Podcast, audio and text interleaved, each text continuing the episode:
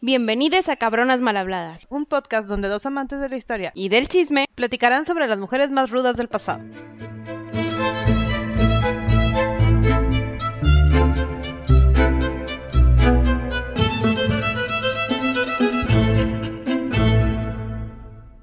Hola Sandy, Gaby, hola. estamos muy emocionada porque vamos a grabar un capítulo muy especial. Sí, este capítulo no tiene nada que ver con Egipto. Ya sé que estamos en la temporada de Egipto. Pero, Y probablemente salga antes que Egipto, pero sí, pero bueno, ya les, ya les dijimos las otras temporadas. Digo, ¿de qué se va a tratar la siguiente temporada? Este, pero no, esta persona se merece mucha conmemoración porque es una mujer súper importante que la realidad es que no es de muchos años para atrás. no, esto acaba de pasar y vimos las noticias. O sea, sí, Sí. no suena el nombre porque vimos las noticias, pero Fue no sabía tanto. de arrancando pandemia fue cuando falleció este personaje. Sí. Este, pero bueno, tuvo una vida muy extraordinaria. La verdad está muy fabulosa y muchas gracias Sandy por recordarnos que era buen momento de grabarla. Sí, sí. Es un muy especial. Muy bien. Este, perfecto. Entonces vamos a hablar en este episodio bonus de. Vamos a empezar a, así a lanzar mujeres esporádicas. Ya sea por importancia de la fecha, el mes o lo que sea, pero bueno, así como que para sacarnos tantito de la temporada y recordarnos ahí a alguien. Momentos importantes. Es correcto. Entonces vamos a grabar Ruth Bader Ginsburg. Ginsburg. Bueno, y segundo nombre Joan. Ruth Joan Bader Ginsburg. Este, Nadie recuerda al Joan. No. Hasta su mamá fue como de "Ups". Contexto, y si vieron Saturday Night Live, yo creo que ya la conocen, pero fue una política muy importante en Estados Unidos. Altamente importante en todo el tema de derechos de la mujer, derechos contra el racismo, todo lo que tuviera que ver con igualdad. Ella era la Sí. mera mera. Peleó contra la discriminación y no te pasó mientras leías de ella y pensaste, ¿quién es el equivalente mexicano? Y no lo encontré. Sí, no hay. Es triste, es triste. Ya, ya encontraremos a alguien. Ojalá. Espero que, que, vaya, que vaya saliendo por ahí. que se nos aparezca una Joan Ruth Bader Ginsburg. Por ahora le vamos a decir Ruth y yo creo que por todo el camino porque el nombre está más largo. Sí, no, Ruth. Y luego Bader Ginsburg estaba medio difícil de pronunciar. Me cuesta más trabajo. Sí, muy bien. Entonces, Nur, Ru- Ruth. ¿Ya ves? Ni eso, ni vamos eso. empezando. Ruth nace en Brooklyn. Este, de hecho, su familia es judía migrante. Vinieron de Europa durante la Segunda Guerra Mundial. Sí, Y- más ahora sí que sobrevivientes. Nacimos, ella nació el 15 de marzo de 1933, que es cuando siempre empezamos esto- las historias de estas mujeres. Sí, sí, sí. El papá se llamaba Nathan Bader y la mamá Celia Bader. Ajá. Porque, Porque se casó. Ajá. Eh, Nathan es de la ciudad de Odessa. En Ucrania. en- Ajá. ajá. Todavía eran parte de lo, todavía existía la URSS, entonces pues bueno, todavía era Sí. de parte de Rusia. Él llegó cuando tenía 13 años y judío súper como Súper judío, sí. Súper judío. Sí suena así, súper judío. Pero no, o sea, eh, profesaba muy bien su religión. Exacto. De hecho, a él le tocó los inicios de cuando en Ucrania todavía, pues, no sé, empezaban a estudiar, estudiaban todos los niños, luego los empezaron a etiquetar, hasta que llegó un punto donde ya no los dejaban estudiar en las escuelas. Sí. Y su primera lengua era el Yiddish, que es esta mezcla entre inglés y hebreo que hablan los judíos. O sea, Sí. Es una- un idioma medio extraño. Yiddish. Ajá, Yiddish. Este, y Celia era el equivalente, pero polaco. Ajá. O sea, ella venía de Krakow, o me imagino que es como Cracovia, en Polonia. Ella ya tenía como 15 años cuando se la trajeron para acá. También solo hablaba Yiddish. Y como en Brooklyn y esa zona de Nueva York estaba lleno de judíos. Sí, ni siquiera estaban en el barrio judío, correcto. Exacto, no necesitaban tanto... Todos otro- hablaban Yiddish. Todos hablaban el mismo idioma. Perfecto. Entonces, en esta familia la educación era muy importante. Sí, siempre se les educó, bueno, siempre se le educó a Joan porque solo tenían a Joan. Eh, tuvieron una hija aparte, pero falleció muy chiquita de meningitis, entonces Sí. prácticamente solo la educaron a ella, ¿no? Marilyn tenía seis años. Este, ella le puso el apodo, le decían Kiki de chiquita a, a Ruth porque pateaba mucho y en Sí. inglés kick. Entonces, pues le decían Kiki de toda la vida. Hay entrevistas con sus amigas de la infancia Que le dicen que le Kiki. dicen Kiki. O sea, es como, les ha- se les hace muy raro que le digan Sí. Ruth. No se llama Ruth para ellas. Pero sí, la escuela fue muy importante y la mamá siempre dijo de, mi, tiene que educarse y su familia estuvo muy golpeada por perder a Marilyn. O sea, Aparte, ¿no? Y, y aquí te queda como los papás eran muy diferentes a la mayoría de las familias judías. Porque, digo, hay judío- judíos ortodoxos. Sí. Son judíos ortodoxos los que son muy estrictos, que la mujer tiene que usar peluca y todo eso, por temas de su religión. Este, estos pues eran más liberales, porque la mujer, o sea, incitaban a que Ruth estudiara y que fuera buena y que destacara. La mamá, de hecho, tenía esta filosofía donde tienes que ser una lady, es decir, una mujercita, es decir, no, no Una tanto damita. mujercita, una damita, no tanto por el tema de, ay, tienes que ser, este, eh, servicial y callada y todo eso, sino más por el tema de no debes de dejar que tus emociones influyan en tus decisiones y en tus acciones. Tienes que siempre portarte con rectitud, ¿no?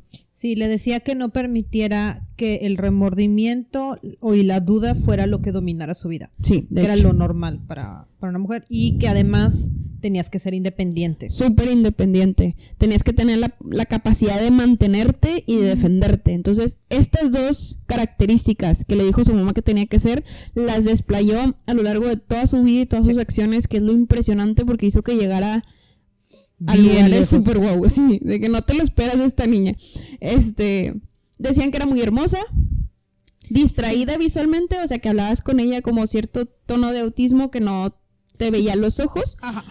pero muy atenta, o sea, siempre prestaba atención. Y muy, muy calculadora. O sea, no era la clásica niña que solo hablaba. Ajá. O sea, de verdad era la niña que hablaba, pensaba, como que era lento. Procesaba, es que procesaba todo. Ajá, y, y si ven entrevistas de ella ya de muy, muy adulta, tiene exactamente la misma lógica. Es como que se tarda un rato en, ¿qué te voy a decir? Elabora su respuesta y ahora sí. Piensa antes de hablar como lo deberíamos de hacer todos. Todos. Sí, wow, la verdad fue muy impresionante ver sus entrevistas y pensar que era así desde chamaquita. sí, no, pero como la mamá, o sea, clave, así, pum. Me gusta, me gusta la filosofía de la mamá. Sí, no era, y el papá también, que era bien liberal, que era como de, ah, no, pues sí, dense. Tú ve a Entrétense". estudiar. En general. Este, muy bien. Entonces, terminando con cómo fue su infancia y todo, ella siempre se destacó mucho en la escuela, en todo. Eh, tanto que logró entrar con una beca completa a la Universidad de Cornwall, ahí cerquita. Eh, de hecho, la Universidad de Cornwall era donde querían llevar los papás judíos a sus hijas a estudiar, porque por cada hija, o sea, por cada nueve, creo que había una, por cada nueve hombres había una mujer o algo así, entonces de ahí salías Sí. con, ah, por cada cuatro hombres había una mujer, entonces ahí las chavas salían con prospectos de marido muy, muy educados. Estaban listas. Muy educados. Sí, hay una anécdota desde que era más chiquita que su mamá para entretenerla la llevaba a la biblioteca y estaba arriba de un negocio de comida china. Entonces ella tiene muy combinado el olor de los libros y la comida china. Y la mamá decía, de, "Pues ya tienes seis años, ya te puedo dejar sola. La dejaba en la librería. Casual. La- Ahorita hagan eso, ahorita no se puede. Ahorita no se puede. La dejaba escoger sus cinco libros que iba a leer durante esa semana, mientras la mamá se iba a arreglar el cabello. La recogía, pasaban por comida china y se iba. Y así todas las semanas padre. que se iba a arreglar el cabello y pues ella, o sea, ¿estás de acuerdo que era una niña que se echaba en cinco libros por semana? Sí, de hecho dicen, y, y me adelanté aquí un poquito, pero ya diciendo que se fue a la universidad. pero dicen que eran muy cercanas. Este, su mamá y ella Sí. fallece la mamá cuando ella tiene 17 antes de entrar a la Universidad de Cornwall, Sí, por eso de digo hecho, que me adelanté. No puede llegar a la a su Graduación. propia graduación, o sea, y sus amigas se sorprenden de un desde que nos dijeron que no iba a llegar sabíamos que ella había perdido A ya su mamá. a Celia. Celia murió de cáncer en los ovarios. Sí. Entonces, pues sí, sí fue muy duro para ella y siempre dijo que ella lo que quería hacer era todo lo que su mamá no pudo ser. Para ahora es como que representar a las mujeres y pelear. Y Claro. toda la ideología de su mamá. O sea, sí, sí, estaba muy... Que está muy padre la ideología. Digo, no sé qué, no sé si los papás de la mamá eran así, pero Y yo creo que el hecho de ser para, migrante... para la época y para ser migrante tiene una muy buena sí, analogía. porque estamos en los cuarenta y tantos, o sea, estamos en tiempos de Guerra Fría. Sí. No, no es una época sencilla para ser mujer. Es correcto. Y digo, ahorita lo vamos a ver también. Entonces ya fallece la mamá, ahora sí entra a la universidad. Ahora sí nos Cornwall. vamos a la universidad. Este- También, la mamá también tiene estas notas que media raras que decían, solo los hombres pueden ir a la universidad y ella empezó a ahorrar. Le empezó a guardar sus moneditas a- a como pudo para poder mandar a, a Ruth a la universidad eventualmente. Dicen que guardó 8 mil dólares, Wow. que era un montón de dinero para la época. Pero Ruth consiguió una beca completa para irse a Cornell, que era la universidad en la que la mamá quería que estudiara. Y dividió el dinero y dijo de, mi papá está muy gastado, a mi papá no le va a funcionar esto. Entonces dijo, yo nada más necesito esto para sobrevivir, el resto es para mi papá. Perfecto, hicimos una ligera pausa comercial porque alguien me marcó por el teléfono. Pero continuando con el tema.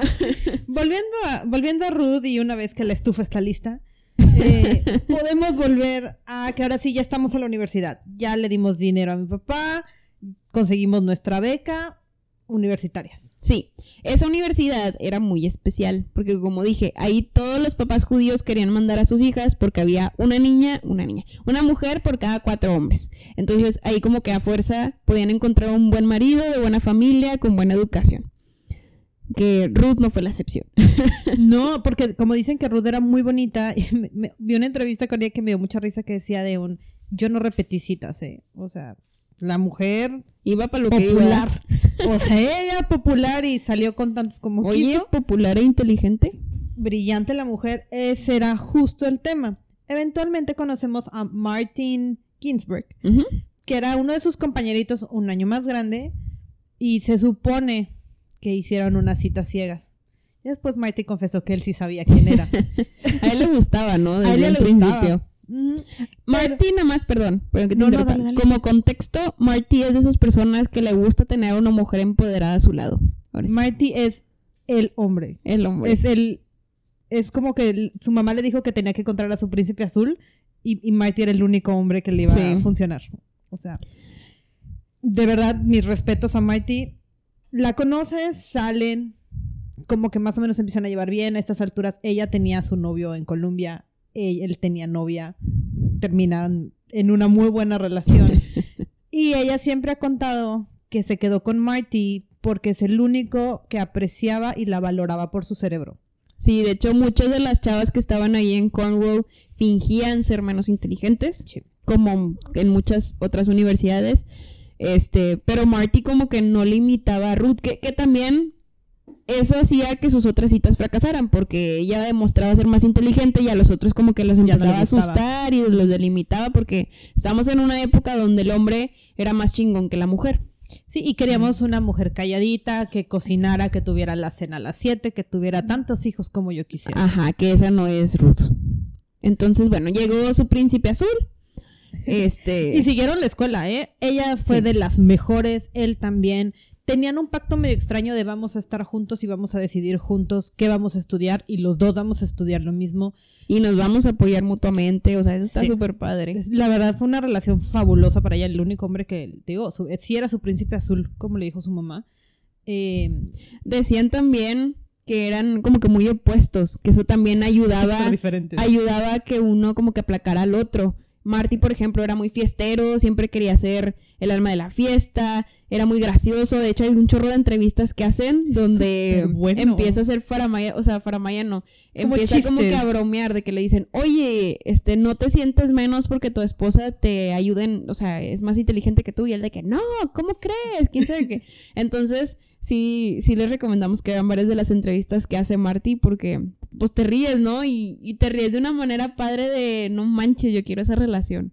Sí, ta- tal cual, porque Marty, cómo la quiso y cómo la ayudó. En todo. En Digo, absolutamente mutuamente todo, se sí. ayudan bastante, pero fue gracias a, a, a que tenía una relación estable que ella como que agarró más inspiración a hacer las cosas porque ella era muy callada y tímida en general. Exacto, y Marty era el que hablaba por todos. Y, era, "Ah, no y el aquí estoy". empoderamiento que le dio Marty yo creo que la empujó a, a lograr lo que quería. Sí, y al grado en el que dijeron, ok, ya no necesito buscar hombre, me voy a casar. Se casa días después de su Sí, graduación de aquí nueve días. Nueve días después de su Nueve graduación. días. Sí. Se casa en junio de 1954. Y pues todo muy feliz en ese momento. Vamos a seguir estudiando. Ya habíamos decidido que queríamos estudiar leyes. De hecho, su familia también, digo, también la, Los suegros. Ajá, los, suegros, la apoyaban porque como que pues ya se casaron, ¿no? Entonces decían, pues que estudie, si fracasa, al cabo ya tiene quien la mantenga, de cuenta. Pues, Ana, yo creo que también fue así como que una de, ¿cómo, cómo, cómo vas a fracasar? No. ¿Sí? No me, va, no me voy a hacer menos. Claro, No. claro, claro, claro. No, no tiene por qué mantenerme su hijo. de hecho. También, también antes de pasarnos a su estudio de abogacía, mm, está mm, Ruth en Cornwall, tuvo a dos maestros súper importantes Sí. que la fueron guiando como que en el path que quería seguir ya en el futuro. Uno de ellos fue Vladimir Nabo- Nabokov, pues ruso, por su apellido Nabokov. este, él era un novelista súper famoso. Este, vivió toda la guerra fea ahí en Rusia. Este, pero él escribió Lolita. Y No. estaba, estaba ahí en Cornwall. Entonces, él lo inspiró tanto él como un profesor abogado muy famoso constitucional, Robert Cushman, este, para seguir el camino legal hacia el rumbo de tipo derechos humanos, derechos civiles, Ajá, a los Igualdad. casos civiles. sí, ajá, equidad, todo ese show. Sí, Bueno, entonces, Porque en Estados Unidos está muy dividida la ley, sí. los casos civiles y los casos criminales. Entonces ella ya sabía que iba a estudiar leyes del lado civil. Y también Marty sabía que iba para ese lado, pero más hacia el lado de los impuestos. tax attorney, de hecho. Por estos años ya habían hecho un curso de contabilidad para poder llevar sus finanzas personales bien. Lo cual deberíamos de hacer todos. Deberíamos aprender de esto desde hace Sí. mucho tiempo. Entonces, antes de pasarnos a la universidad también, un lema muy importante que guía Ruth, que le dijo su mamá, es que la mejor manera de ganar un arg- argumento no es gritando, sino negociando. Sí. De hecho, cuenta que la suegra le da unos tapones para oídos. Dice que el secreto para un buen matrimonio y para la vida y que ella luego aplicó en absolutamente todo es ser ligeramente sordo en algunos momentos. Sí. Entonces, sí, vas a negociar de vez en cuando y ella decía de, a veces soy sorda a los insultos, a, a las críticas. Qué padre, ¿no? Ah, Poder tener esa inteligencia emocional de esto sí lo escucho, esto, no lo me escucho. sirve. Sí. Qué padre, No sé si pudiera ser tan buena en eso de estar apagando, pero... pero funciona. Pero a ella le funciona súper bien.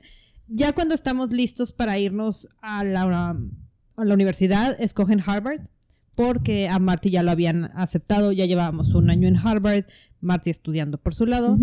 Eh, lo llaman al ejército, porque pues guerra de Corea, ya saben, Estados Unidos en esta época se está peleando con todo el mundo. Entonces se van a la guerra de, eh, a Oklahoma para prepararse a la guerra. Resultó ser que Marty era muy bueno con el tema de las armas y para limpiarlas y enseñar a todos los demás. Entonces nunca va a la guerra como tal y se queda enseñando. Súper bien. La verdad, un poquito de Qué suerte. ahí. padre, sí. Durante este tiempo, Ruth estaba trabajando en alguna de las oficinas por ahí. Le pagaban una baba, que para ella pues era de, pues, ok, siempre pasa lo mismo, a las mujeres siempre les van a pagar menos, no pasa nada. No, y estaba la temática de, ok, te voy a pagar menos porque pues tu esposo ya gana bien, tú para qué quieres más Sí, dinero. exacto. Entonces tengo derecho a pagarte menos. Ajá, y era normal. O sea, es como de- sí, era la filosofía mantiene. de la época, sí. Durante esta época nos embarazamos. Tuvimos a Jane, ¿Mm? Muy la bu- primera criaturita. muy bonita la Jane, sí, la primera criaturita. Eventualmente otra abogada, otra da clases en Harvard, o sea, también. La hija de Jane, de hecho, también es abogada, también, también de Harvard, sí, Sí. sí, sí. No, o sea, to- toda una familia de abogadas. Tenían el don, Chan, chan, chan. No, pues es que con esa a mamá, o sea, con esa matriarca, y Marty también era brillante. aparte, o sea, aparte. fiestero y le gustaba el golf, pero brillante muy el muchacho. inteligente. Sí. La admiten a ella también a Harvard, en Harvard. Este, de hecho, dicen que 2% del, del cada generación eran mujeres nada más. Sí, ella cuenta que eran nueve De cada mujeres. 100, ¿no? Ajá, no, en este caso eran nueve, para su clase de leyes eran nueve mujeres de 500. No manches. O sea, no es ni el 10%.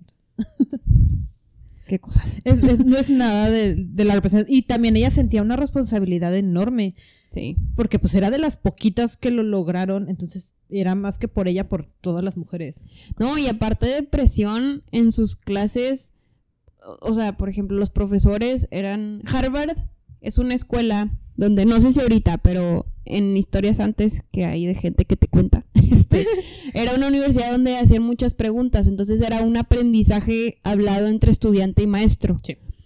Entonces, Pero el maestro te tenía que preguntar. O sea, en el método socrático es como de tú, estudiante. A ver, Sandy, contéstame. ajá, El problema es que nunca le preguntaban a las mujeres. a las mujeres no, porque ellas pues decían, ¿Por qué, no, a ti no te voy a preguntar, sí.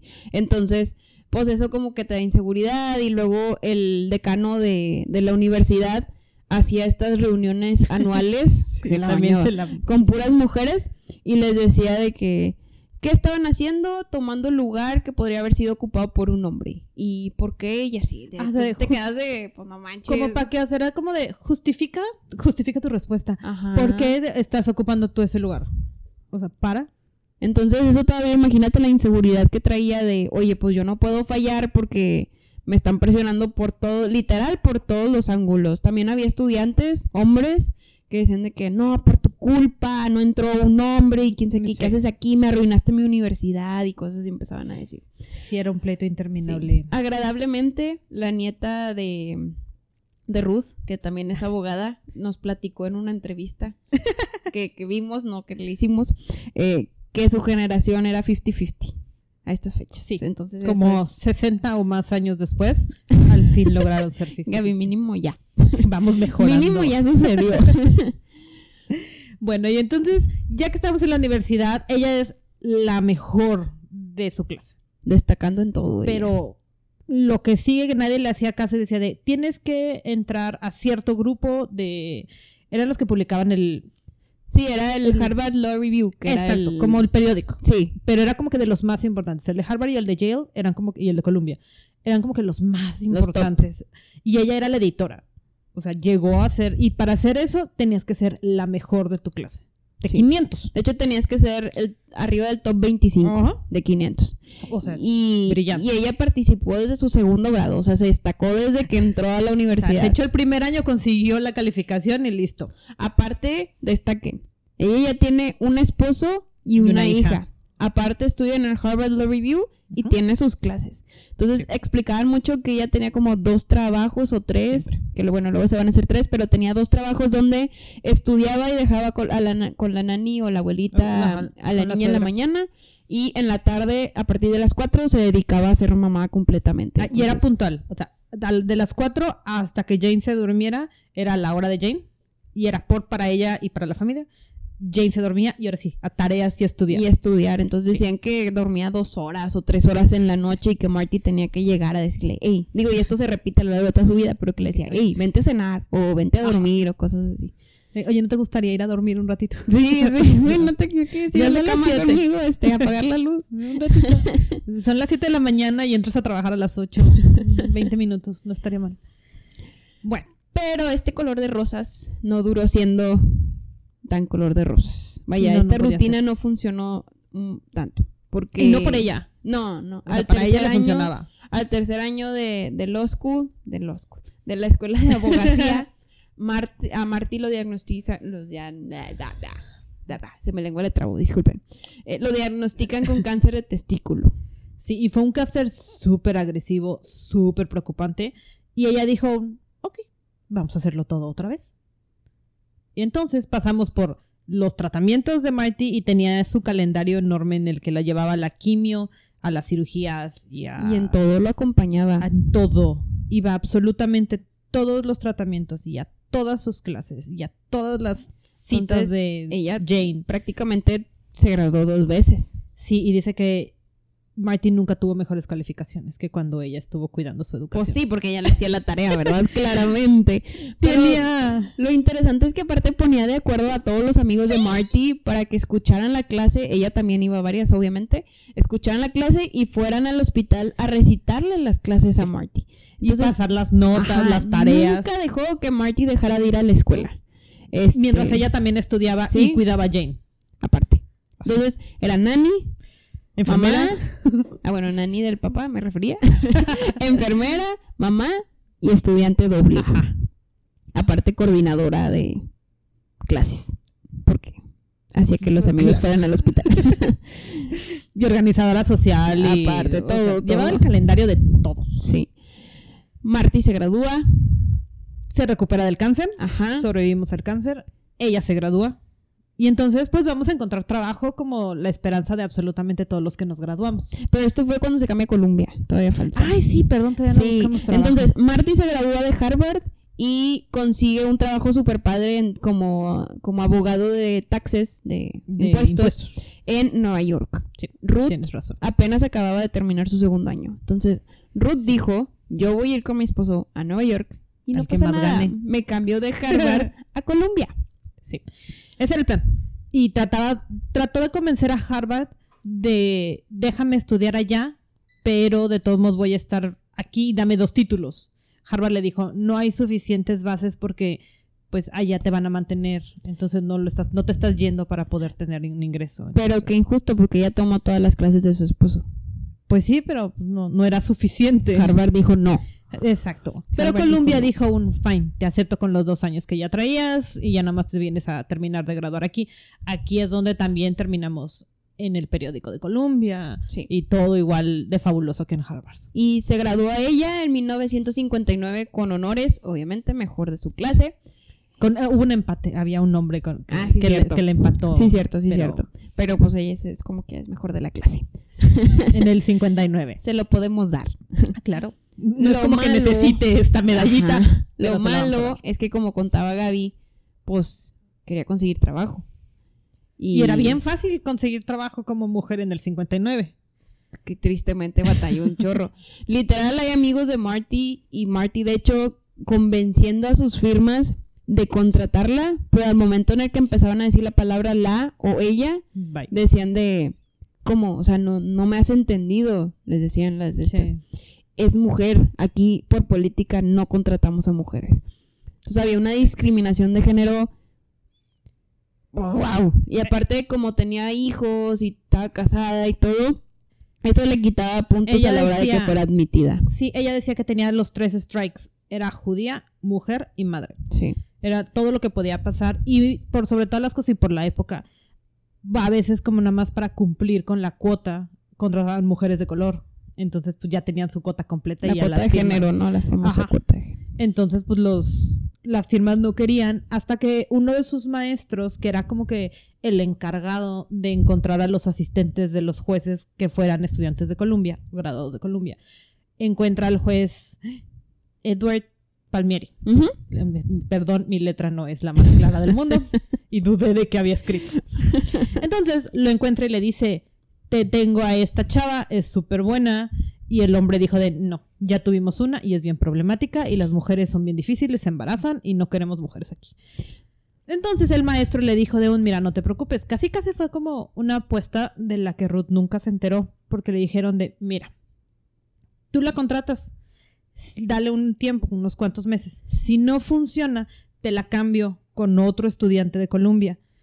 Pero si no, si no me la contratas bajo ninguna circunstancia de desempeño, no te vuelvo a recomendar a ningún graduado de Columbia. So, profesora. o sea, el profesor Eso. dijo todo o nada. Pero lo que estaba viendo ahorita, ¿estás de acuerdo que se graduó en el 59 y le dieron el trabajo en el 63? Sí, Todos los años que batalló ella Sí. en conseguir trabajo. Y no me imagino, digo, conociéndola, no creo que haya sido un, no, pues me espero seis meses. No, ha de haber estado en friega. ah, sí, dice que aplique mandó, y aplique. mandó más de 14 veces su currículum a todos aquellos eh, solicitudes que no decían solo hombres.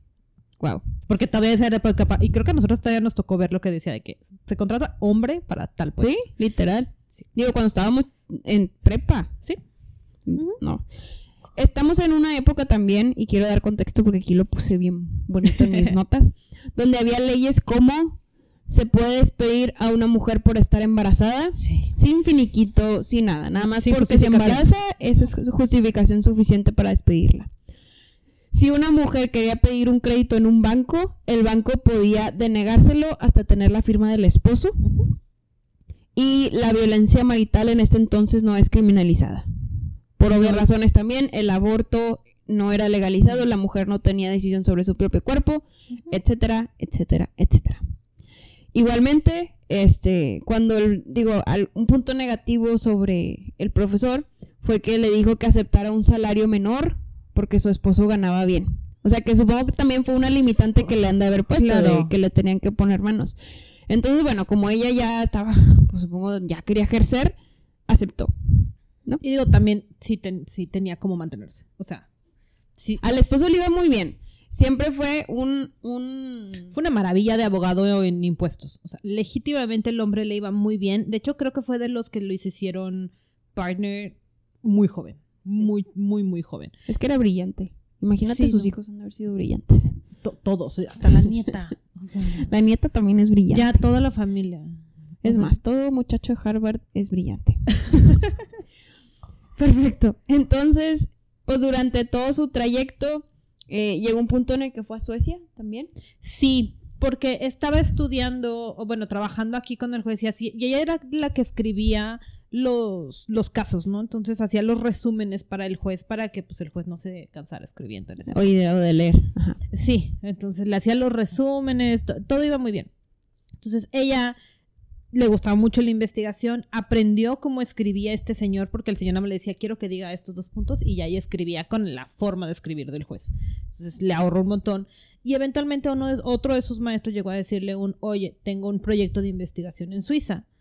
porque no me acompañas? O sea, el juez te está dando el tiempo, nos vamos. Es un proyecto de dos años.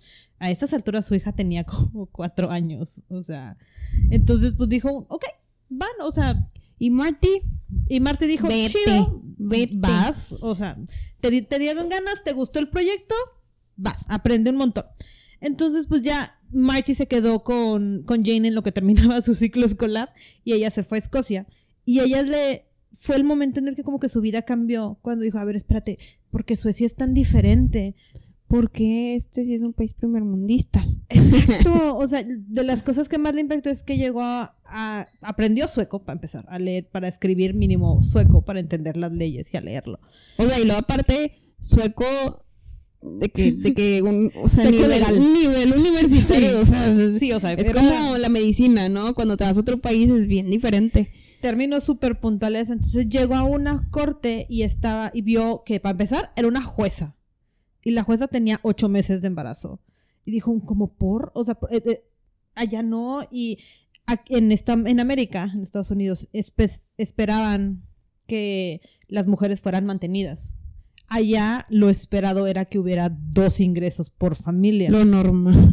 lo que para nosotros ahorita es lo normal. Lo cual es muy eficiente para tener un buen estilo de vida y que ninguno de los dos se estrese. Y que ninguno de los esté oprimido de ninguna forma ni nadie tenga más derechos sobre el otro. Porque esa ideología es violencia de género de ambas Exacto. partes. O sea, uno porque le estás dando todo el recargo en mantener una familia funcional y a otro porque no lo estás dejando hacer lo que quiere en general. Sí, no es una limitación muy complicada. Entonces ella dijo, un, espérenme, no, o sea, ¿qué?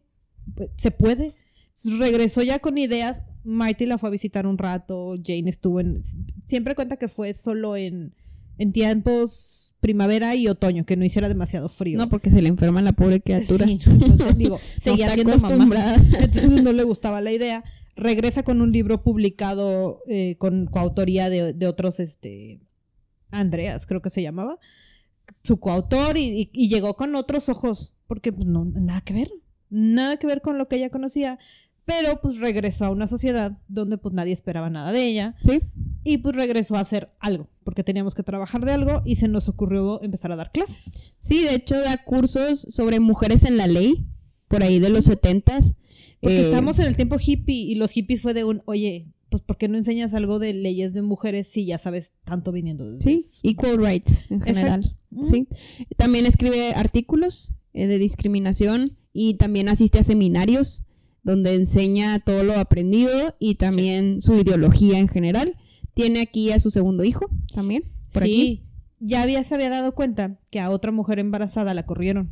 Más bien, estaba en contratos de un solo año. Entonces, si se enteraban que estabas embarazada, no te iban a dar otro contrato para el próximo año. Entonces, ella estaba embarazada y su suegra, que era muy buena, le prestó vestidos que eran muy grandes Sí, para que nadie lo notara. para que no se notara. Le dieron su contrato, firmaron listo el próximo año y dijo de un, chido, en otoño que regrese, mi familia tiene otro miembro. Sí.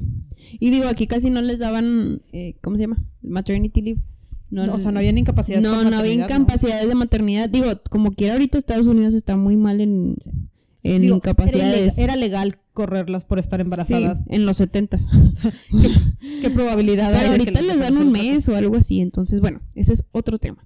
Total, Es cosas de las que sigue peleando. sí. Total que aquí es donde ella ya empieza a ejercer profundamente en las cortes, con temas relacionados a equidad de género y equidad racial.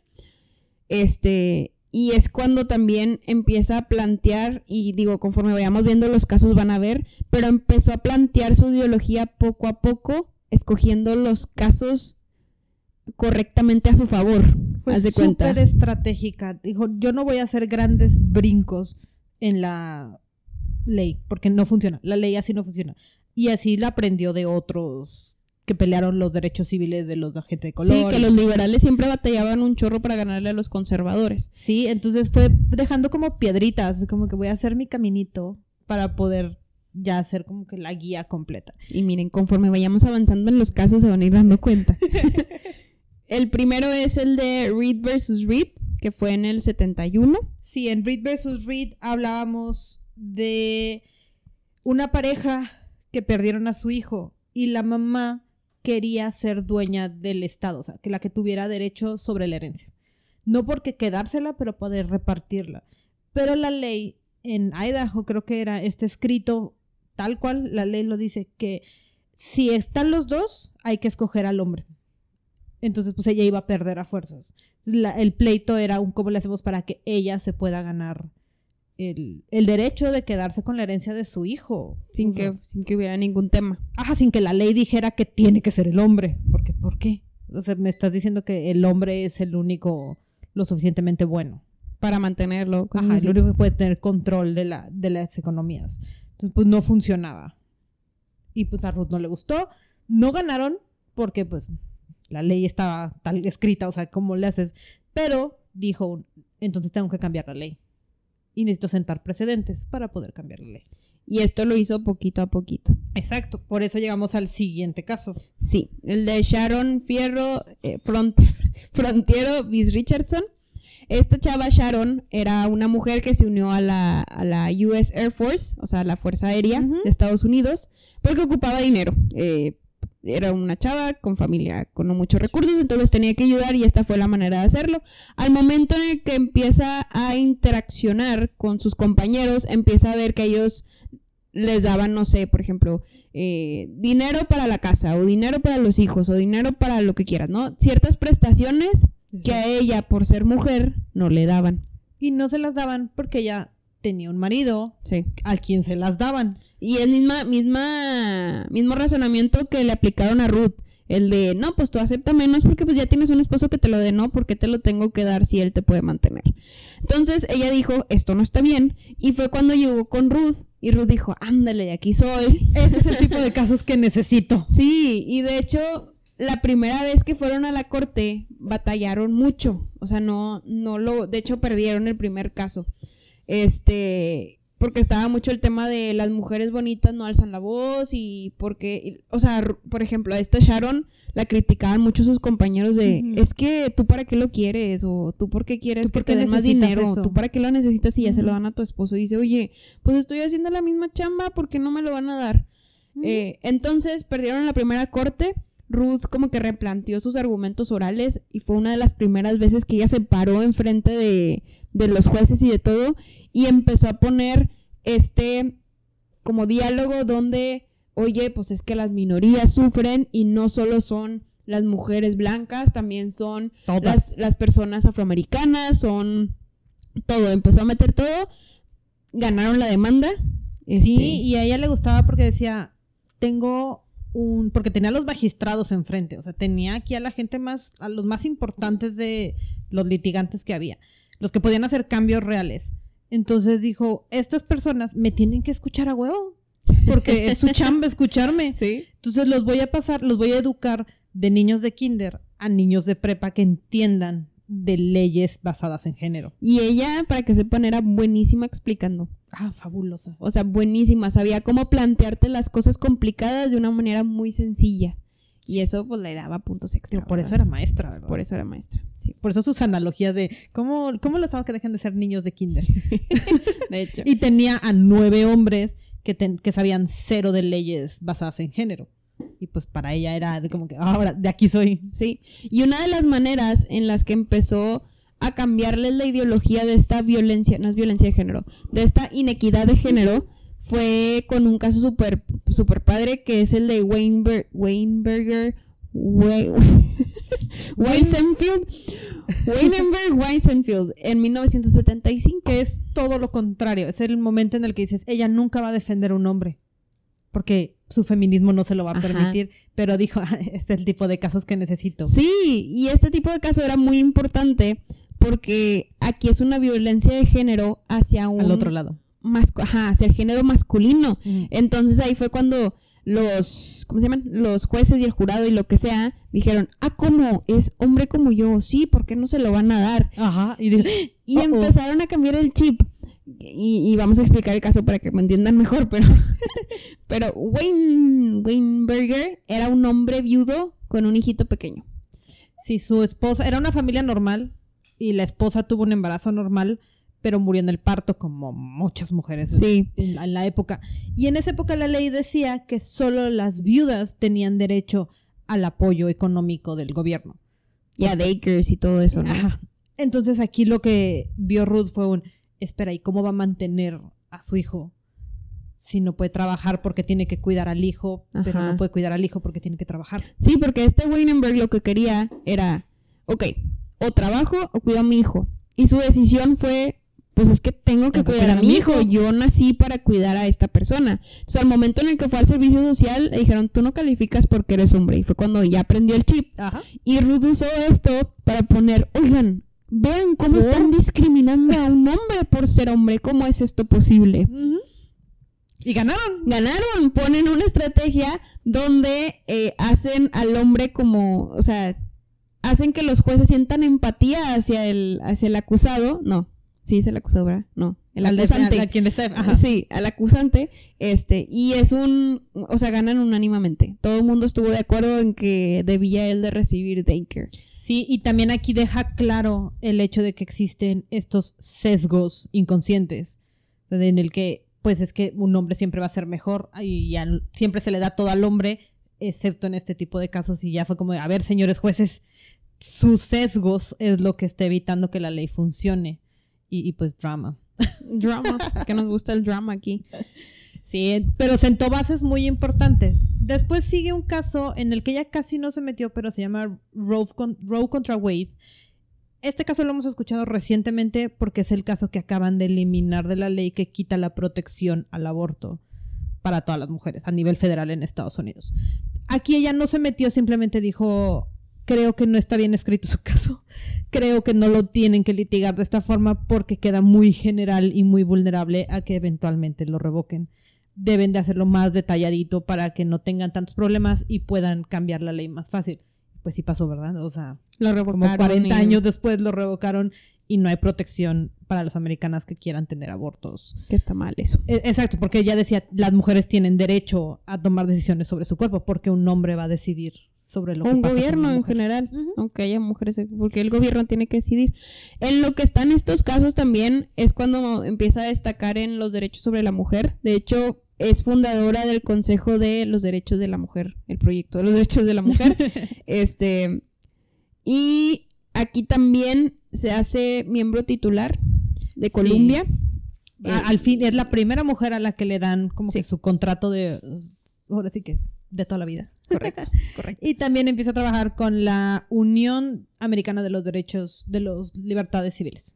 Y eso ya la hace una super liberal en un Sí, no, en un es. Estados Unidos muy conservador para el momento. Sí, ella ya es la rarita, de la, ya es la feminista, ya la voltean a ver con cara de caso feminista, llámela a ella. Ajá. Y ella lo valora. Pero es, de- es, es feminista siguiendo siempre su analogía de me tengo que controlar, no voy a gritar, voy a Ah, negociar sí, voy a negociar. y voy a escuchar lo que me conviene y no me conviene.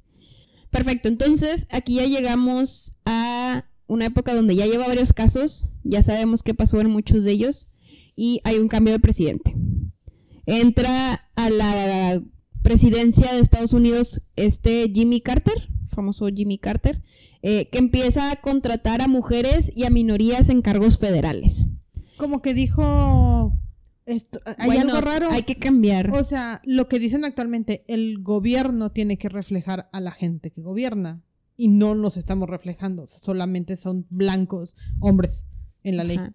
Entonces, Ruth y un amigo muy cercano de él que era afroamericano, o no, no sé si latinoamericano, no, no lo anoté, pero era minoría, eh, se benefician de esta nueva como que iniciativa del presidente y le invitan a formar parte de la US Court y como juez en Washington. Esto era en Washington. Y acuérdense que nosotros vivíamos en, En New Nueva York. York. Porque Marty trabajaba en New York. Ajá. La excelencia aquí fue que en una etapa donde las mujeres tenían que seguir al hombre, Marty hizo lo contrario y dijo, ah, mi mujer fregona, la acaban de poner en un puesto, pu- se pudiera decir, más importante que el que tengo yo. Pues porque ya era de gobierno. Ajá. Y, y aparte yo creo que es- veía hacia dónde quería llegar Ruth y dice, es que eso es súper importante, es súper importante y la tengo que apoyar para que, o sea, ella va a cambiar el mundo Ajá. prácticamente. Iba a dejar un mejor mundo para mis hijos. Sí. Al final se mudan todos a Washington. Él deja su trabajo súper bueno y ganaba muy bien de tax owner y se va con ella. Entonces, había veces que le decían que sí era raro y así, pero él siempre hablaba con gracia el tema y hacía este chistes. De hecho, uno de ellos era la hija le había dicho de que no sé, a la hija le preguntaron, ¿qué hace mami y qué hace papi en tu casa? Y le pone, mi papá hace la comida y mi mamá the thinking, o sea, el razonamiento, Todo, como que el pensamiento. Y este se reía y lo hasta lo pro- promocionaba aquí. Sí, Este, e invitaban a las cenas, o sea, era como de, vamos a hacer cena, Ruth obvio ya no cocina, la vetaron de la cocina, y era de, ¿qué vamos, qué platillo de Marty vamos a probar esta Sí. vez? sí, sí, o los niños decían de que, sí, no, mamá cocina feo, mamá... Sí, no, mamá, no. Mamá no, papá, por favor. La vetaron y tenían su libretita de cuántas veces lograron hacer reír a su mamá. Como que las razones por las que se rió y, y tenían así sus apuntes. Traían la gracia en la vida, o sea, el- Pues es que, oye, con una mamá sí que duerme dos horas, pero Tomos te dedica mucho tiempo, pues allá hay sí, que... de- es que es impresionante cómo se supo dar tiempos para todo, ¿verdad? Digo, ocupaba a alguien que la recordara, pero, pero wow. Total, que mientras está en la corte, eh, hay un cambio de presidente, entra Clinton en 1993 y aquí es cuando hay un super auge en su carrera, todavía mayor que ser juez. Sí, porque ella era jueza de apelaciones y ya había peleado por todo lo que les dijimos, porque las mujeres pudieran tomar a la, mi- la mayoría de edad de las mujeres fuera al mismo tiempo. Creo que era un caso que se llama Craig contra Duren. Y Duren contra Missouri era que las mujeres también tenían que ser parte de un jurado, porque pues era, era otro problema que pues si era una, siendo una mujer juzgada, ¿por qué le iban a juzgar un jurado de hombres que nunca iban a entender las condiciones de las mujeres? Sí, desde ahí ya estabas con cero empatía hacia, No es un hacia el acusado. no es un grupo de tus iguales, que es lo que dice la ley. Entonces, pues bueno, lo logró, también gana ese. Y ahora sí, Clinton empieza a buscar la forma de encontrar, pues, nuevos magistrados, porque los magistrados en Estados Unidos son de por vida. Entonces, o se tienen que retirar o morirse. Ajá, en la Suprema Corte de Justicia. Exacto. Para que un magistrado pueda entrar. Entonces Clinton empieza a buscar quién va a ser su nuevo candidato. Sí, y aquí es donde entra Marty otra vez. Marty. Yo amo a Marty. Marty, pues tenía muchos contactos, ¿no? Entonces, esta, esta, ¿cómo se llama? Ruth, perdón, estamos hablando de ella. Esta Ruth ya está un poquito grande para poder ingresar. Sí, ya tenemos como 60, ¿eh? Ajá, pero su esposo dijo, no, mi esposa debe de estar en esa silla. Entonces, lo que empezó a hacer Marty es que empezó a promocionar a su esposa. Empezó a hacer campaña. Ajá, le empezó a hacer campaña con sus amigos, con toda la gente y todo, hasta que llamaron la atención de Clinton. De hecho, Ruth fue a platicar con Clinton y Clinton en entrevistas platica como de, no sé, hablamos 15 minutos de nosotros, o sea, hablamos de que un minuto del trabajo y 15 minutos de nosotros. Entonces se halló tanto con ella que la contrataron y le dieron el puesto. La nominó. La nominó, sí, Sí. sí. porque falta que voten por ella. Sí, porque en esta, en esta lógica el presidente nomina y luego el Senado confirma. Ajá. Había un Joe Biden dentro de esos senadores. Sí, que, qué que lo- padre. que andaban confirmando y un Barack Obama que Ajá. andaba por ahí, ¿no? Entonces tienes a Ruth en un ambiente donde predominan por mucho puros hombres dando argumentos de por qué la tenían que escoger. ¿Sí?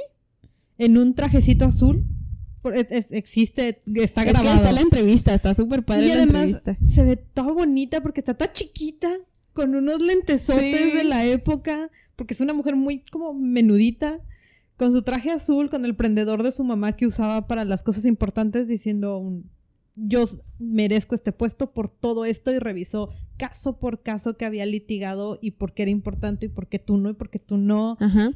Y, y su pensamiento, y de hecho, un uno, no sé si era senador o lo que sea, pero una de las personas que estaba como que dándole la entrevista eh, ante todos, le dice, mira, ah, yo soy conservador, pero hay algunas cosas que estoy de acuerdo contigo, otras que de Mm, plano ni te no. apoyo, pero de que tú tienes que estar aquí, Tienes que. tienes que estar aquí.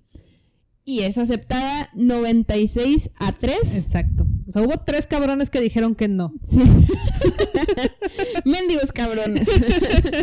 Pero bueno, en su Pero lo mayoría. logramos. O sea, Y fuimos parte de la Suprema Corte. Sí, se convierte en la segunda mujer en ser magistrado de la Suprema Corte y es la 107. La 107. Una de esas. Una de esas. Exacto. Durante su Suprema Corte tienen un caso súper importante. En 1996. Aquí ya habíamos nacido tú y yo, de, bueno, desde, Ya- desde ya, antes, desde que la nominaron, Desde que la Ya nominaron. habíamos nacido. Este. Pero entonces, tiene, tiene este caso súper importante con el Instituto Militar de Virginia. Entonces era BMI contra una mujer. sí. Co- contra Bueno, el- contra todas las mujeres. contra una- había una mujer. eh, Va de nuevo. La BMI era una escuela militar de las pocas que quedaban en Estados Unidos que solo aceptaban hombres. Ajá. Estrictamente hombres. Sí, y su argumento era que las prácticas que seguían en esa escuela militar, es decir, las actividades y todo, eran inapropiadas para una mujer. Ajá. Esa era su excusa. Y tenía cara como que de bulleaban a los cadetes. Sí, o sea, los trataban muy mal. Sí, como que la iniciación era muy fea. Sí. Entonces, ¿cómo una damita va a pasar por todo esto? Bueno, pues una, una cabrona dijo un, "Ajá, yo sí quiero pasar por todo esto. Llegan a la, a la corte y hacen todo el, todo el juicio de ¿y por qué? Y si entra una mujer, también la vamos a tener que rapar y también va a tener que hacer esto. Y pues X. Eh, BMA seguía diciendo, no es mucha inversión porque les tenemos que hacer su propio lugar y sus clases y aprenden diferente y fue como de... No, es cierto, esos argumentos no son válidos. Porque si una mujer quiere entrar ahí es porque sabe cuál es la estructura de aprendizaje que se sigue. Entonces pues, tú te metes Y pues aprende. porque aprendes y no Sí. necesariamente por tu género. No debes de aprender de una misma manera que un hombre, ¿verdad? Y puede desertar igual que un hombre, o sea, to- todo es normal, o sea, pueden, no, no hay ninguna limitación para que puedan sobrevivir a una educación militarizada. Entonces lo llevan a, es- a, las, a las cortes y los nueve magistrados, donde ya había otra mujer, deciden un, no, pues sí, o sea, Ajá, de No que hace sentido. de- sí, y obligaron a BMI sí. a aceptar mujeres como parte de su curso de, de aprendizaje. Entonces salen, hay una entrevista donde sale el caso, que salen las primeras chavas que entran a... Las primeras cadetes. Ajá, las primeras cadetes y sale como la rapan y están los hombres gritando así. Pues imagínate, la mayoría de las mujeres eran un poco más este, bajitas. bajitas. Y Sí. los, los chavos cadetes gritándoles. Yo así, Y ellas aguantando. "Sí", gritando y todo el show. Se, se ve muy padre y ahí es donde ya reconocen de, no, pues sí, o sea, Porque- no porque seas mujer no vas pasa a poder. nada, o sea, porque la solución original de BMI es de, ok, hacemos una rama de mujeres. Y fue como de, no, ¿para- No, tiene que ser pasa? donde mismo. Es exactamente el mismo lugar. Ganan por mayoría en defensa de las mujeres y dejan que Ruth escriba la, ahora sí como que el veredicto final, porque sabían lo importante que iba a ser para Ruth e- ese tipo de disertación. De hecho, de hecho.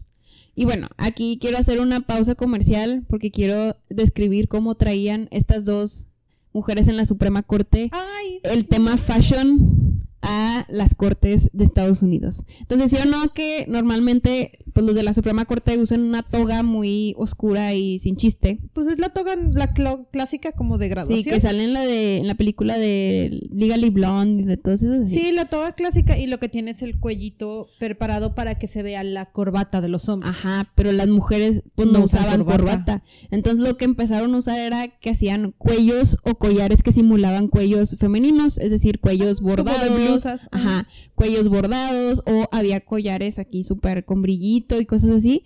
Entonces Ruth en una de las entrevistas, de hecho, empieza a enseñar todos los collares y cuellos que le regalaban. Entonces era que este me lo dieron en Hawái y este me lo hizo mi sobrina y este, y son todos super fashion aquí con lencería padre y todo. Y esto lo copió también Sandra Day O'Connor, que era la otra, bueno, fue la primera mujer nominada en la corte, que chance luego hablaremos de ella. sí, la pena. Este, pero bueno, usaban encajes y pedrería y esa era mi pausa comercial porque hasta en los memes que hacen de ella y las fotos y todo Sale- sale con el cuello. Entonces eso está eso está muy padre. Oigan, es que mi celular anda on fire el día de hoy. Muy bien, entonces retomando. Estábamos en que usaban encajes y pedrerías muy bonitas. Sí, se- ahora sí, porque tenían que distinguirse. También cuentan que se reían de ellas, de quién es quién. Ni se parecen. O sea, físicamente no, No. se parecen. Pero Una es más alta y más güera. y- nada que ver entre ellas. Pero resulta ser que hicieron playeras que decía de que yo soy Ruth, no soy Sara. yo soy Sara, no soy Ruth. Y luego se las cambiaban. Nada más como para hacer la burla de un no porque seamos mujeres y escuches una voz femenina es cualquiera de las dos. Sí, de hecho. O sea, tienen identidad. Y, y la realidad es que en la misma Suprema Corte se llevaban muy bien entre ellos. Ay, su Eh, amiguito Scalia. Sí, tenía un Su amiguito bestie. que era con- ella era liberal, acuérdense. Su bestie era conservador. Sí, era el otro lado. Era el otro lado. Y de hecho en entrevistas dice de que me cae bien, que no estoy de acuerdo con ella en No. nada de lo que dice. No. O sea, en nada de lo Pero que nos dice. llevamos muy bien. Ajá. Y tenían una manera de leer la constitución muy diferente. Él, como conservador, la veía muy, pues, a lo que es. Si dice si dice el parque es azul, el parque es azul porque así dice la constitución. Al contrario de esta Ruth, que ella interpretaba la constitución para el beneficio de todas las masas. Y para general. tiempos modernos, o sea, Scalia decía, tiene que ser como se escribió, cuando se escribió. En 1900, o sea, no. Hace muchos años. Ajá. Pero ella decía de no, hay que adaptarlo un poquito a la situación actual, o sea, no al, al clima eh, Sí. mediático en el que estábamos. Entonces, bueno, hay entrevistas muy padres entre ellos dos que también Ay, no, les recomendamos que las vean porque te ríes mucho, la realidad. Porque ella siempre dijo que Scalia es súper divertido. De hecho, tienen, ambos amaban la ópera. Ahora sí que de, de- de los hobbies. Sí. De, los hobbies y de lo que los hacía unidos, pues era esa parte. Ajá, era la ópera y ella dice que se perdía en la ópera, era parte de su hobby y Scalia lo compartía. Y entonces hicieron una ópera comédica entre Sí. ellos. Ahora, ¿cómo ideologías tan contrarias pueden ser amigos? Y de, de hecho a veces decía de, es que cuando él escribe algo, yo puedo encontrar los huecos y él puede fortalecer sus argumentos con lo mío y nos complementamos. Sí. Más allá de ser rivales, er, como que muy... No, y hacían muy bien la temática de separar la amistad con el trabajo. Sí. O sea, trabajo, trabajamos y yo te contra- contraargumento y nadie se siente. Y cuando estamos juntos, pues ya, ¿verdad? Ríete y búrlate y dime Ajá, que y no estás de acuerdo. y, sí. y- podemos dialogar de la ley, y, pero sin pelearnos ni nada. Sí. o sea, todo muy a gusto con Scalia. Sufrió mucho cuando pierde Scalia en, en- unos cuantos años después. Sí, de hecho, ya cuando entra Bush, toma poder, este, y la Suprema Corte da un giro, ¿no? De ser algo muy como que equilibrado, Sí.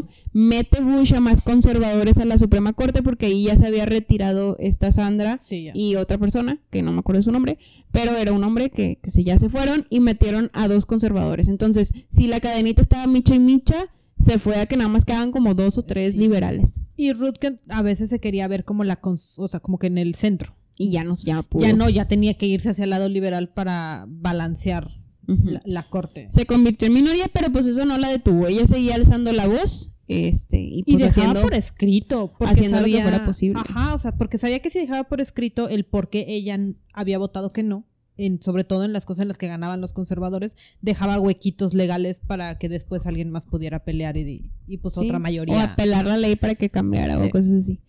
Muy bien, entonces durante esta parte donde ella era minorista hizo como quiera muchas cosas. Entre el 2007 y el 2009 tuvo más casos muy importantes. Uno de ellos fue González Viz Carhart.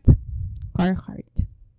Sí, Que era el, el Partial Abortion Ban Act. O sea, que era el... querían eh, prohibir la posibilidad de abortos en casos médicos. Ajá. Sobre todo si mujeres necesitaban, porque pues sabemos que la vida de una mujer está comprometida en, en ciertos Sí. embarazos. Entonces normalmente el esposo era el que tomaba la decisión. Sí. Y ahora lo que querían era que la mujer tuviera el derecho porque ahí estás consciente y lúcida, ¿verdad? Digo, a menos que no lo estés. Pero No, tú tienes cuerpo, la decisión de decir, oye, yo quiero que, pues, mátame y que nazca mi criatura, o, O si no. yo quedo mal, no importa, eh, o no, o lo contrario, ¿verdad? Entonces, bueno, ese caso tuvo. Otro fue el de Ledbetter contra Goodyear. Este me encanta porque habla, regresamos al tema de, y a ella le pasó mucho del tema de la paga no igualitaria. Sí.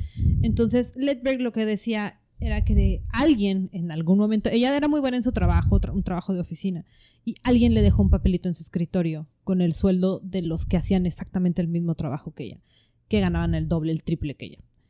Entonces dijo, levantó la mano de, oigan, no, o sea, yo merezco ganar lo mismo. Sus patrones le dijeron de "Me- X no pasa nada. Llegó a la corte y le dijeron, ay, o sea, sí, sí, sí hay un problema. De que sí está sufriendo O sea, sí, sí discriminación. es discriminación, pero no demandaste a tiempo. Sí, porque ya tienen muchos años ahí. Sí, ya no. no. Y tú de qué vato, pues no, yo nunca me enteré, ¿Cómo, ¿verdad? cómo me voy a enterar de Sí. esto?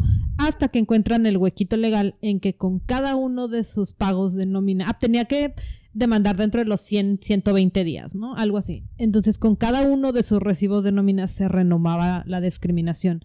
Fue el hueco legal que encontraron para que dijeron, no, pues iba a tiempo. Con respecto a su último cheque, Sí. sigue estando mal pagada, entonces este, merecemos eh, que la Suprema Corte la escuche y ganan. Sí, de hecho, en el 2009 pasaron el, el, como que el acta de pago justo, Fair Pay Act se llama, y fue la primera firma que dio Obama cuando Sí. tomó poder. eh, y pues listo, ahí pues ella hizo de las suyas otra vez ahí. Otra vez, y que re- recordó a todos de, oigan, no es justo que pase, ¿por qué tendríamos que ganar menos por el mismo trabajo? Correcto. Que seguimos peleando contra eso y más en México, ¿verdad? Pero bueno, Es parte de parte de poquito aprender. a poquito. Entonces, aquí pues, no todo fue alegrías de nuevo. Eh, Marty como que nunca se recuperó al 100 y comenzó a enfermarse mucho durante los años previos, hasta que llegó un Sí. punto en el que ya no pudo y tristemente fallece en el 2010 y la deja ella, este, pues sola, ¿verdad? Con- bueno, con sus hijos. Con su familia. Con su Pero familia. le, le dolió mucho, ¿no? O sea, Le pegó. era- Pero ella nunca dejó la Suprema Corte. O sea, ella no faltó ni un solo día No. a su trabajo. No, eso es de considerársele. Seguimos entonces ya después de la muerte de, de Marty con varios casos. Uno de ellos es el de Shelby County ver- versus Holder, que era discriminación al voto, este, basado en raza. No querían dejar votar a los, Sí. bueno, a las mujeres y a los, y a los afroamericanos de cierto tipo. Entonces, bueno, con este empezó a tomar notoriedad con los, con los chavos y empezó a decir, sí, ella nos apoya y todo. Y fue cuando se hizo viral. Y de repente ya estaba ella en todas las publicaciones su- con su toga, su... Nosotros los Encaje. millennials haciendo lo nuestro. ya estaba en publicaciones. Los mismos millennials creo que hicieron la publicación porque publican un libro de las recetas de Barty. Entonces agarran como que de, miren, vamos a publicar el libro Sí. otra vez. Pósters, Twitter, le empezaron a decir Notorious RBG, Sí. Que es como que la notoria Ruth Bader Ginsburg. Tiene Pero- un libro con ese nombre, de hecho. Exacto, el, el libro es fabuloso. Este, también hay otro de otra escritora que y- y pasó por todas las entrevistas y cartas para poder reunir todo esto. Te explica caso por caso, está muy padre. Si quieren meterse a la ley ya más detallada, está súper padre. Pero mientras tanto, ella ya era una figura, Un ícono, era famosa. o sea, Y a ella le encantaba. ella disfrutaba ella le mucho. encantaba. O sea, sentía que tenía minoría en la Suprema Corte, pero mayoría públicamente. O sea, Sí, estaba en pósters, tweets, tazas, playeras. playeras. Y ella usaba unas cuantas Sí. playeras. SNL le hizo un sketch y, y ella se rió por completo. O sea, es una mujer que dijo un vamos a aprovechar la fama, ¿no? Sí. Para que el mundo sepa. Y la usó a su favor y ya vio cómo fueron cobrando.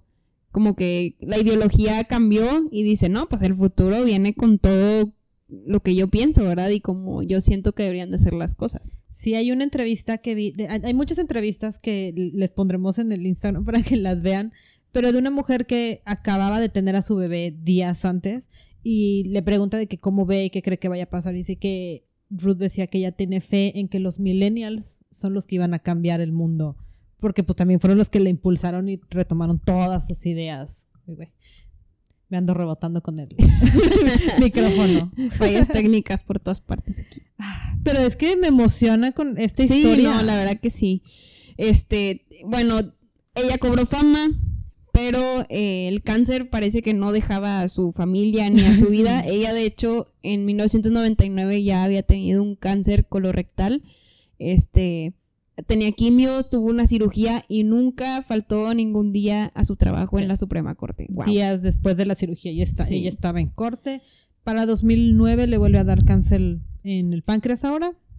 Pero ella sigue peleando, ¿eh? O sea, Sí. De- iba al gimnasio. Sí, sale, sale con su entrenador privado y luego sale haciendo push-ups, ¿no? O Sí. sea, y todo, y abdominales y sentadillas. Y ahí raza, sus colegas así decían, ¿cómo? O sea, yo apenas si me puedo parar de la silla y tú a los 70, 80 Haciendo ejercicio. estás haciendo push-ups, ¿verdad? Pero pues porque tenía que ser fuerte para poder seguir Sí. en la corte porque ella creía que seguía teniendo una misión en la corte. Ajá. O sea, su voz era importante. Sí. Hay un punto en donde como que se desespera mucho y pierde un poquito esto de comportarse como una damita Sí. de acuerdo a como su mamá le dijo y pierde los cabos, que fue cuando eh, quiere entrar Trump a la presidencia. Pues se le van, se enoja y dijo pues cosas cosas malas de Trump, lo cual no puede hacer alguien en la Suprema Corte porque se supone que tú eres una persona Imparcial. imparcial que tiene que hacer las decisiones. Entonces Trump literal, súper ofendido en las entrevistas, también él Ay, también es dramático. Pero él de dramático en las entrevistas diciendo no puede ser que una persona, perdón, en la Suprema Corte me esté tratando así, cosas así. Entonces tuvo un poco de hate, pero ella se disculpó, Sí, y, en- y acepta que se, se que le la regó, las sí, manos. aceptó O sea, que la regó y, y es normal, somos humanos, a todo mundo se nos puede ir.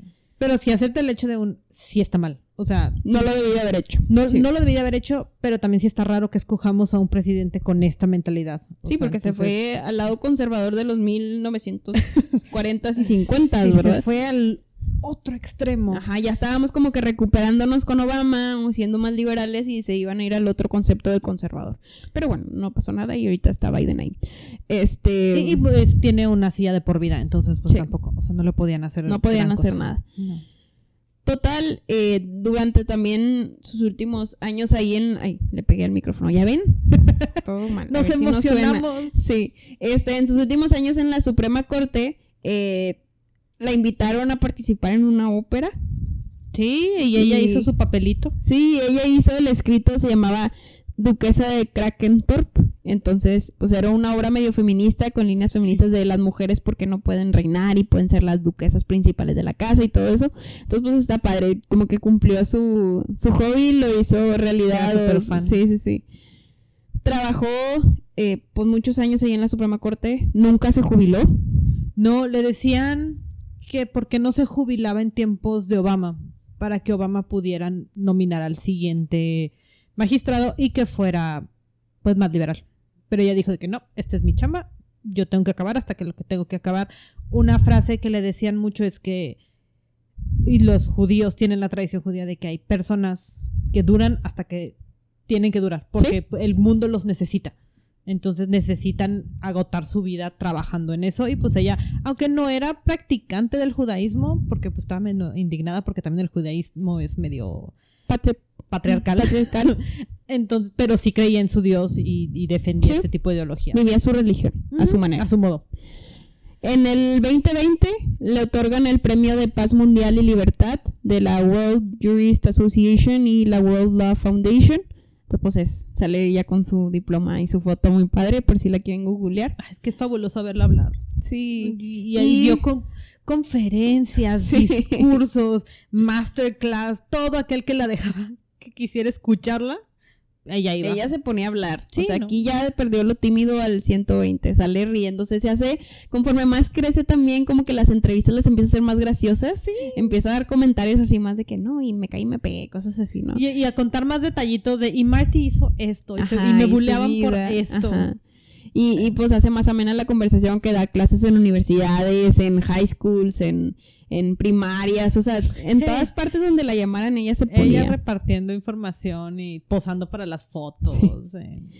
Seguía aquí un poco enferma y tristemente fallece, pues vivió una larga vida, a sus 87 años, Y Hizo mucho. sí, el 18 de septiembre del 2020, o sea, justo iniciando pandemia. eh, Sí. nunca se jubiló. Entonces ella trabajó hasta el último segundo momento todo.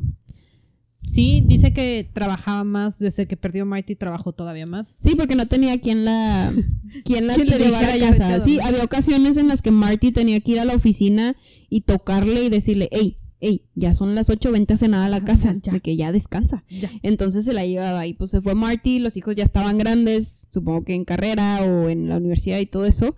Este, y pues ahí se quedaba. Sí, no, y ya tenía a sus nietos que también le iban a cuidar de repente y la regresaban a su casa.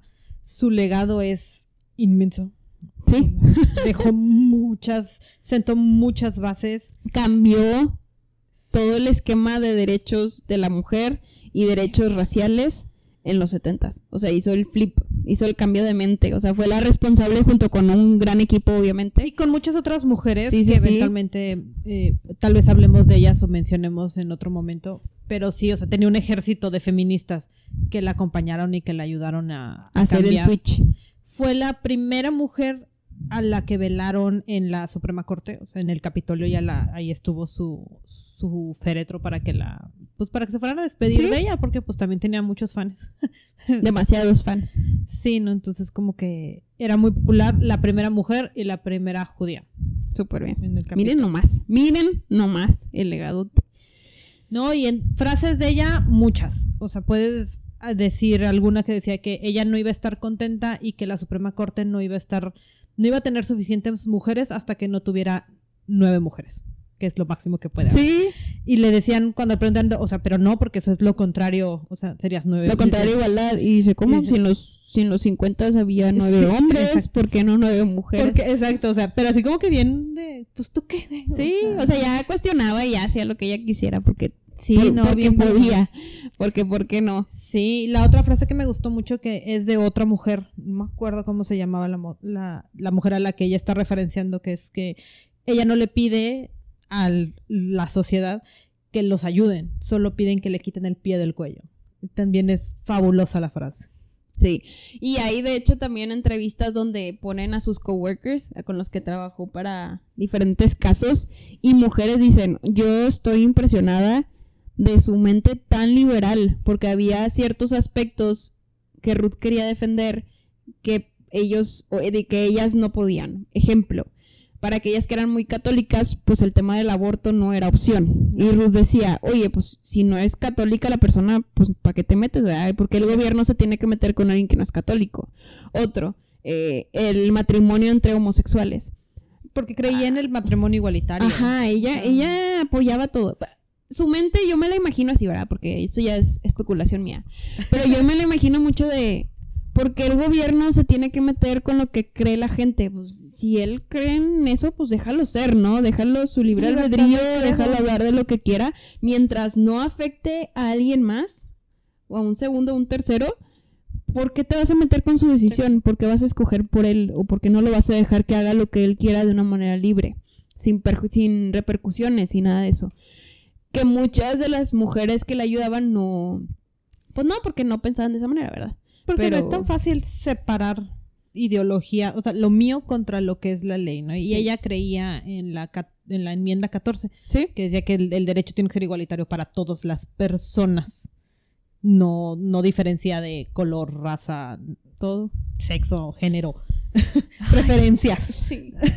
Y perfecto. Pues miren, aquí los dejamos con un episodio de una hora. Yo creo que es de los más largos que hemos grabado. Pero es que no había dónde. No, y no queremos hacer dos partes. Este No. completito para que lo escuchen. Y justo para conmemorar la fecha. Sí.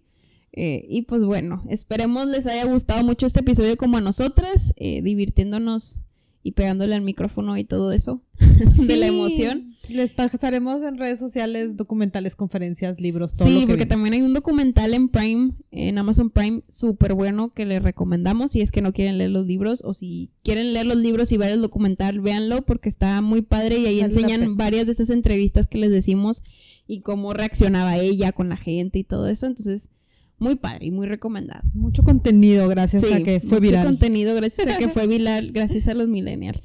Chan, chan, chan. Y pues bueno, aquí lo dejamos con este episodio. Nos vemos a la próxima. Bye. Si quieren escuchar sobre alguien en especial, nos pueden contactar en nuestras redes sociales, en Instagram como cabronasmalhabladas-podcast o por correo cabronasmalhabladas.gmail.com.